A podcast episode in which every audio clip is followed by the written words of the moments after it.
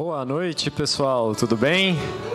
Que bom que você está aqui. Que bom que você se juntou a gente. Você está no lugar certo. Bom, vamos continuar aqui a nossa série falando sobre sabedoria. Na semana passada eu preguei um pouquinho aqui para vocês sobre sabedoria. E aí quando eu fui para casa, eu, enfim, passei um domingo gostoso com as minhas filhas. E uma das coisas que eu resolvi fazer nesse domingo foi apresentar a minha filha mais velha, a Manu, a uma pérola da sétima arte, uma pérola do cinema, que chama De Volta para o Futuro. Ela adorou ver o filme De Volta para o Futuro 1 comigo. E eu falei para ela que o De Volta para o Futuro 1 é muito bom, mas que o De Volta para o Futuro 2 é melhor ainda. E a gente vai assistir hoje à tarde, no fim do dia, depois da nossa pregação. E ela está com alta expectativa em relação ao De Volta para o Futuro 2 e eu queria te convidar a ter uma alta expectativa em relação à parte 2 dessa pregação aqui que vai acontecer hoje, tá? Aliás, o De Volta para o Futuro 3 é horrível, por isso que a gente vai parar por aqui e semana que vem vai começar uma outra série e não vamos continuar por aqui. A gente tem que saber quando parar, pessoal. É... Bom, Semana passada a gente falou um pouquinho aqui sobre a história de Salomão, em particular uma história que está lá no capítulo 3 de 1 a Reis, começa ali a partir do versículo 16, mais ou menos. E eu queria recontar um pouquinho essa história, só para você recapitular e a gente poder pegar o gancho e mover aqui em relação ao que a gente tem para falar hoje. Basicamente é uma história de duas mulheres, duas prostitutas, que grávidas e que moram juntas e uma delas dá à luz, tem um filho, e três dias depois, outra dá à luz a um outro filho, e elas estão morando juntas, cuidando desses dois filhos. Um dia, uma dessas prostitutas, uma dessas mulheres, rola por cima do seu filho à noite e acaba matando esse filho. E aí ela vai lá, na calada da noite, e troca o filho morto com o filho vivo da outra mulher.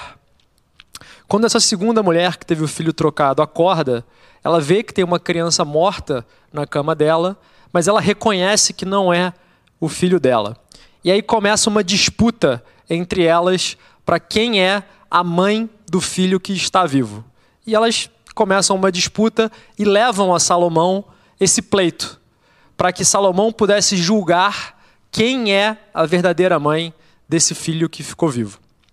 E Salomão, que tinha lá no início do capítulo 3, pedido a Deus um coração que ouve, um coração sábio, faz o seguinte: ele pede uma espada e fala para as duas mulheres: Olha, eu vou cortar esse, essa criança que está viva ao meio e eu vou dar metade de, dessa criança para uma mãe e metade para outra.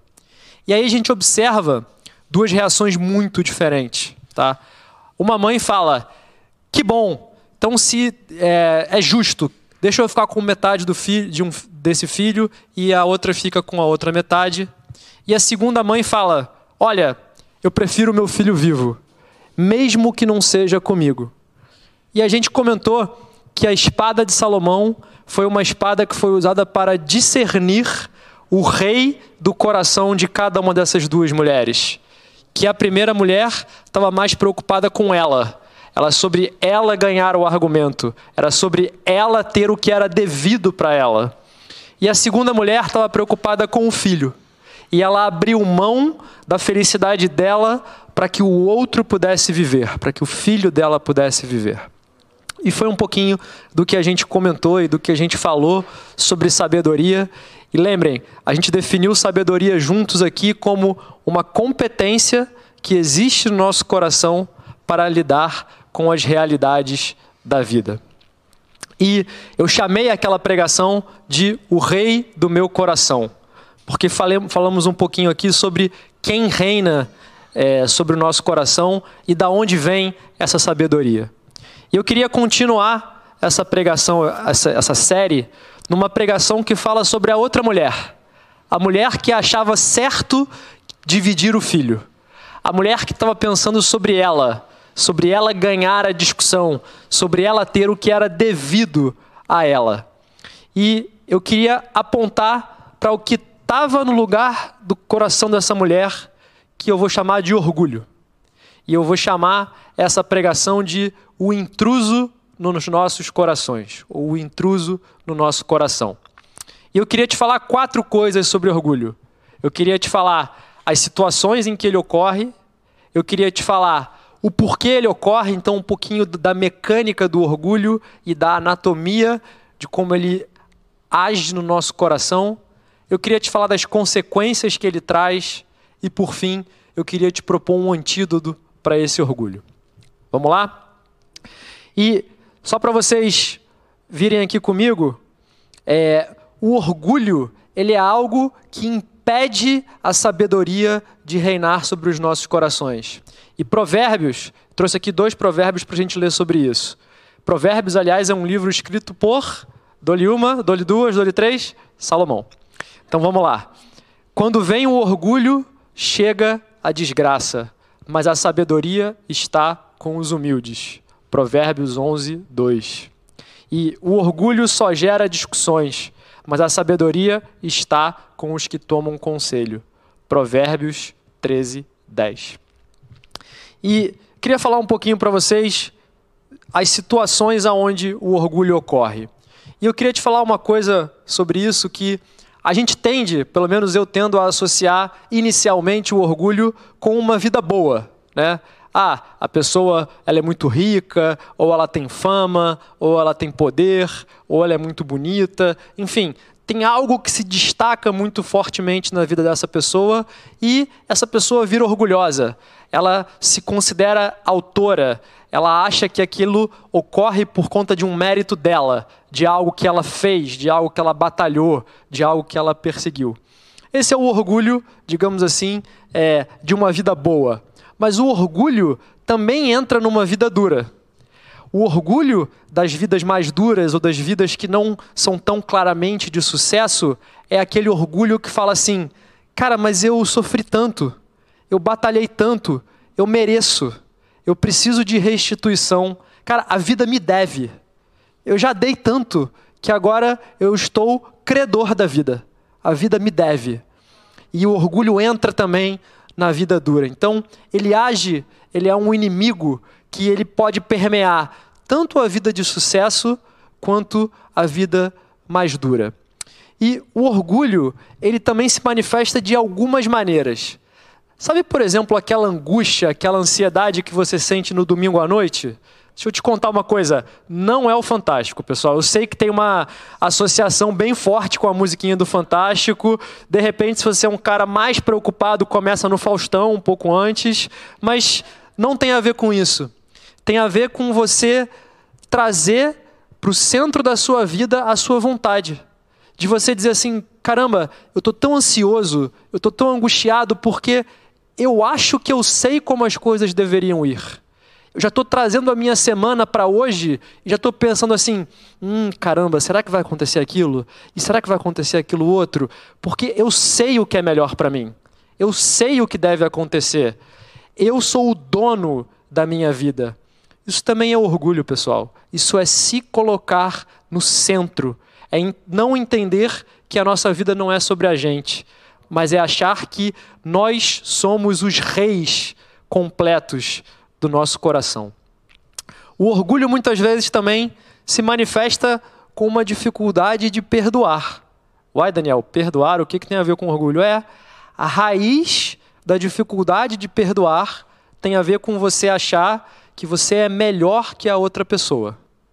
Caramba, eu nunca teria feito isso.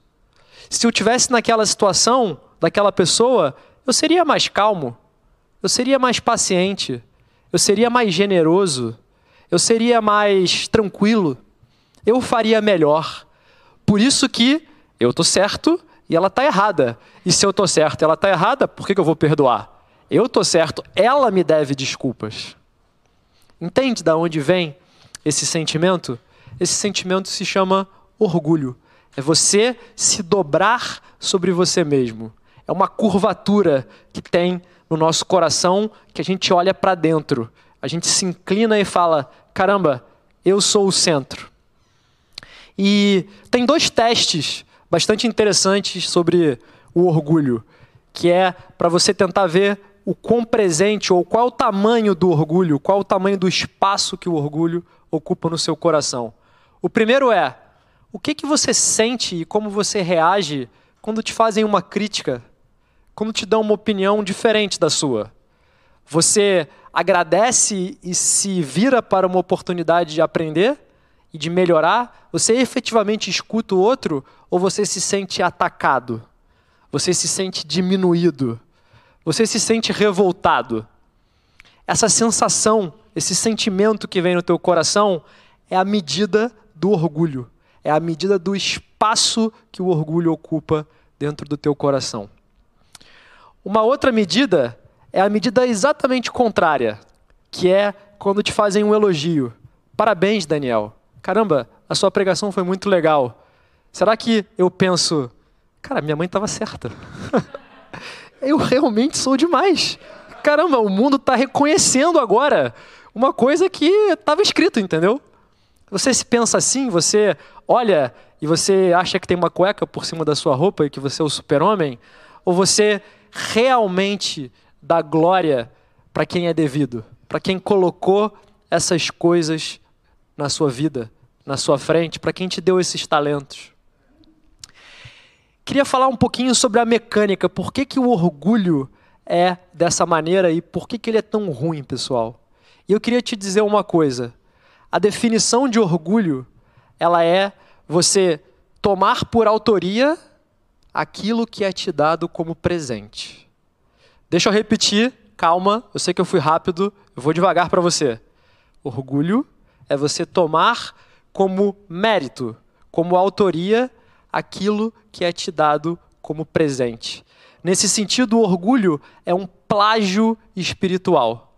É você olhar para algo que Deus te deu, uma qualidade sua, uma situação da sua vida, uma potência que tem dentro do seu coração e você cometer um plágio, você dizer isso é meu, isso veio de mim, isso é porque eu fiz.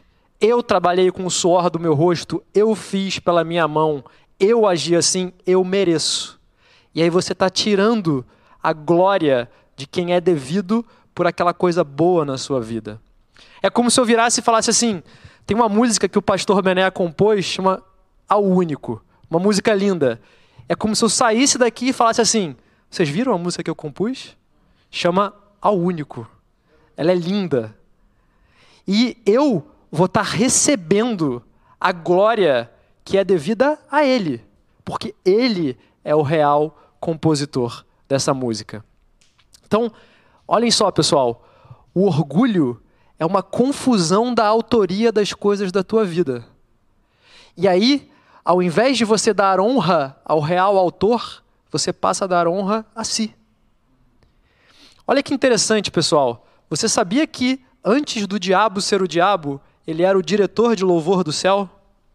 Ele era um anjo. Ele estava lá adorando a Deus. E quando ele cai, é porque ele começa a dar glória e dar honra para si, e não para ele. O orgulho precede a existência do homem.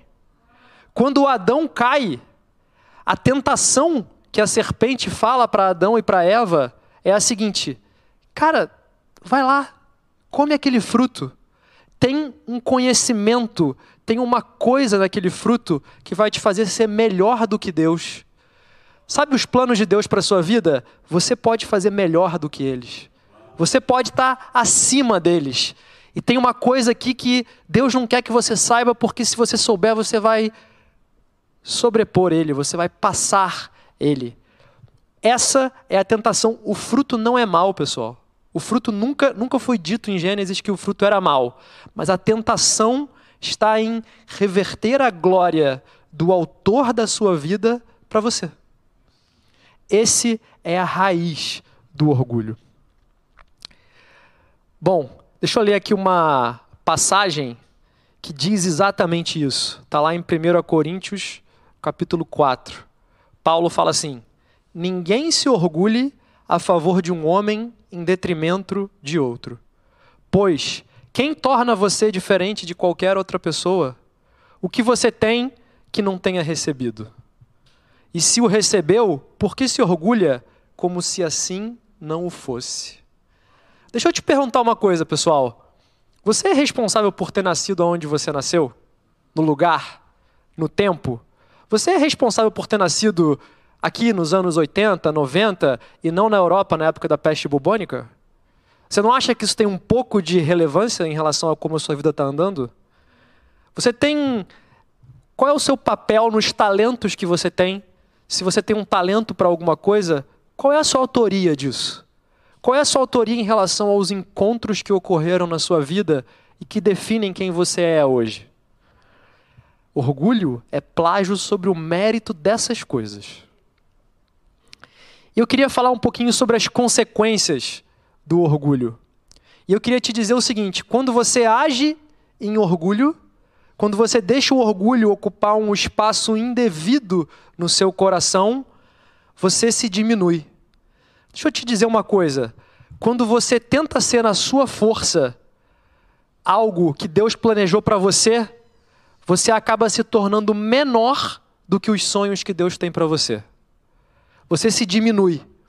Quando você olha nos evangelhos, Jesus antagoniza tantas coisas. Ele, por exemplo, vira para os fariseus e, cara, fala que a lei não é a principal coisa que existe. Um jovem rico, por exemplo, vai seguir Jesus e Jesus fala para ele: tudo bem, me segue, mas primeiro doa toda a tua riqueza. Uma mulher, gente, vai seguir Jesus e fala assim para ele: Jesus, eu quero te seguir. E só que eu tenho uma coisa importante para fazer hoje, antes de te seguir. Eu tenho que enterrar meus pais. E ele vira para ela e fala: que os mortos enterrem os próprios mortos. Vem e me segue.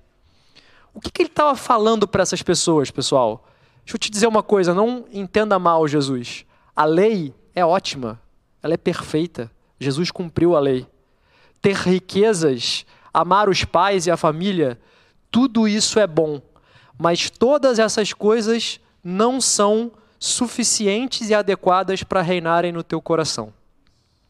E quando você tenta ser rico na sua força, você se torna menor do que o plano que Deus tinha para você. Quando você tenta ser um bom pai ou um bom filho na sua força, você se rebaixa a sua capacidade de ser um bom filho ou um bom pai. O orgulho diminui, ele coloca um teto nos sonhos que Deus tem para você. Além disso, o orgulho tira a nossa humanidade. Nada mais é, pessoal, o orgulho do que você olhar para dentro, você achar que você tem um protagonismo desproporcional ao que você realmente tem na realidade. E aí, quando você está olhando muito para dentro, sabe o que, que fica muito difícil? Escutar. Fica muito difícil se colocar no lugar do outro. Fica muito difícil você efetivamente ouvir. Ou você está só esperando a sua vez de falar, ou você está ouvindo as vozes que estão no seu coração, enquanto o outro fala. O orgulho te rouba dessa humanidade, te rouba de conexões, te rouba de enxergar o outro, te rouba vida. O orgulho, ele também te impede de aprender. Deixa eu te contar uma história. Eu estou num momento super, assim, atribulado de trabalho, super desafiador, super feliz, mas super atribulado. E essa semana, é verdade, eu entrei numa reunião e não era aquela reunião que eu entrei para assistir, não, para ser telespectador. É uma reunião que eu entrei para ser protagonista e que as pessoas da reunião esperavam que eu fosse o protagonista da reunião. Aquele cara que senta na cabeceira e que as pessoas viram e falam: E aí, Daniel, A ou B? A ou B ou C? Queremos uma decisão. E eu fui incapaz de responder as perguntas que me fizeram. E eu me senti desse tamanho. Eu me senti um menino em meio a homens. Agora, esse sentimento que dói, se ele reinar, se ele tomar completamente o seu coração, ele vai te impedir de aprender. Ele vai te impedir de ir para um lugar mais alto, de evoluir. Então, se sentir um menino é o melhor lugar aonde você pode estar. Você não precisa confundir a sua identidade com coisas, com saber as respostas certas. Você pode se permitir ser um menino, porque na mão de Deus ele vai te conduzir para o aprendizado, ele vai te conduzir para o sonho que ele tem no coração dele sobre você, sobre a sua vida. Por fim, o orgulho ele impede a gente de sentir alegria. Deixa eu elaborar isso um pouco com você. Sabe por que, que o orgulho impede você de sentir alegria? Porque quando você se coloca no centro, você tem uma relação com as coisas de que tudo é devido a você. E aí você transforma presente em salário. Eu trabalhei, eu mereço. Isso nada mais é do que o salário do meu trabalho. E isso tem bem menos alegria de, olha aqui um presente que eu fiz para você. Olha, abre o presente da árvore de Natal no dia 25. Descobre algo que alguém que é maior que você, que te conhece melhor do que você mesmo, colocou na sua vida. Isso é bem diferente de um salário. Só que quando o orgulho está no centro, você acha que tudo é salário, tudo lhe é devido. Então, o orgulho tem essas consequências na nossa vida. E eu queria te falar um pouquinho sobre o antídoto. O antídoto do orgulho, para começar, passa pela humildade.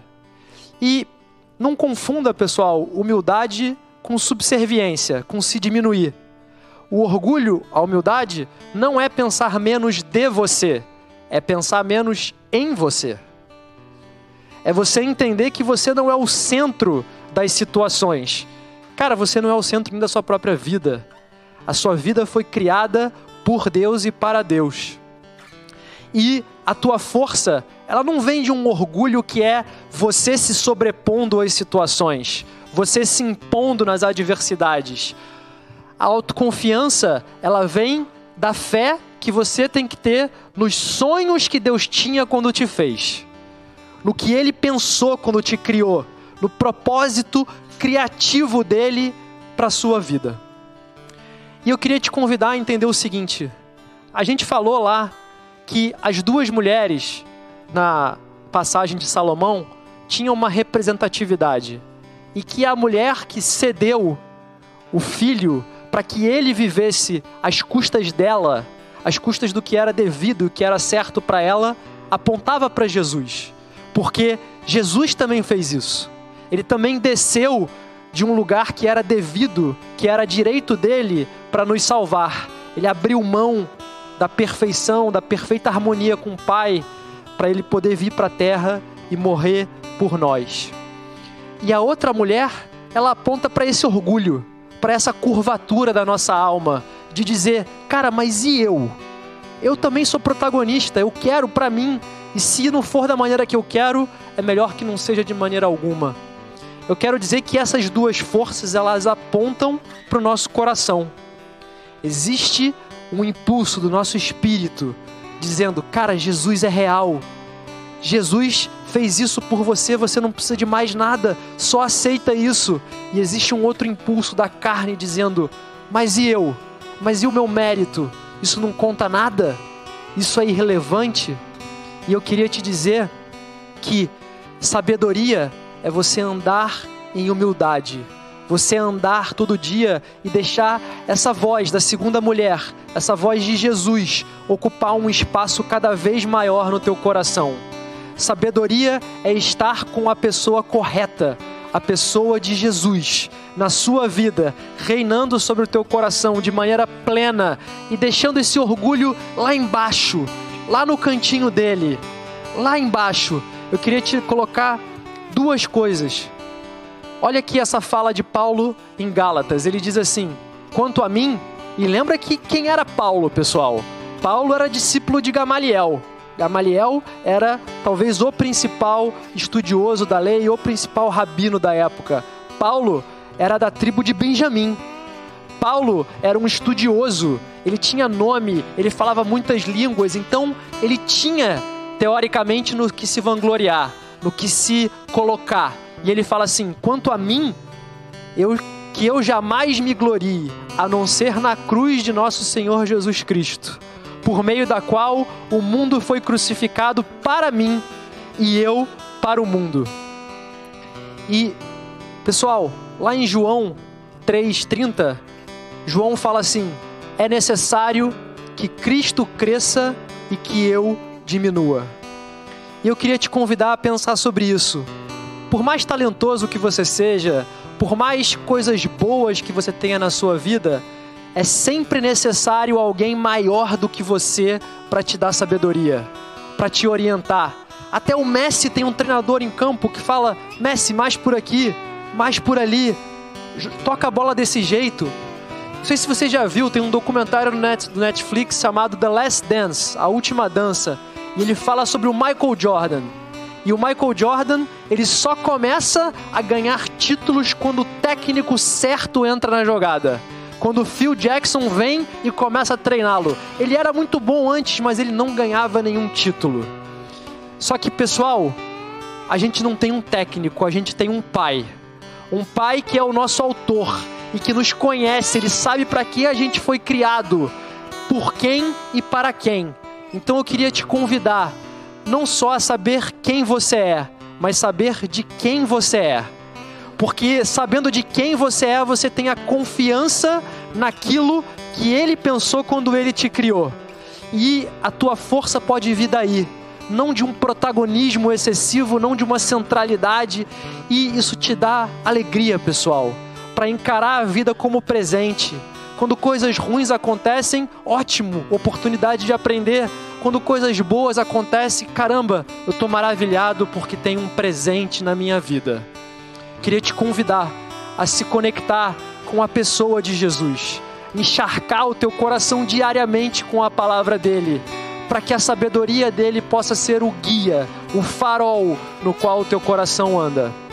Queria terminar orando, Pai, que o nosso coração possa ser totalmente queimado pelo teu fogo, Pai, para que o teu fogo que aviva cada coisa que vem de ti e que apaga, Pai, as coisas que não vêm de ti. Que a gente possa te encontrar numa jornada diária, Pai, numa jornada pessoal, sabendo que você tem planos específicos para cada um de nós. Senhor Jesus, obrigado pela tua obra perfeita na cruz.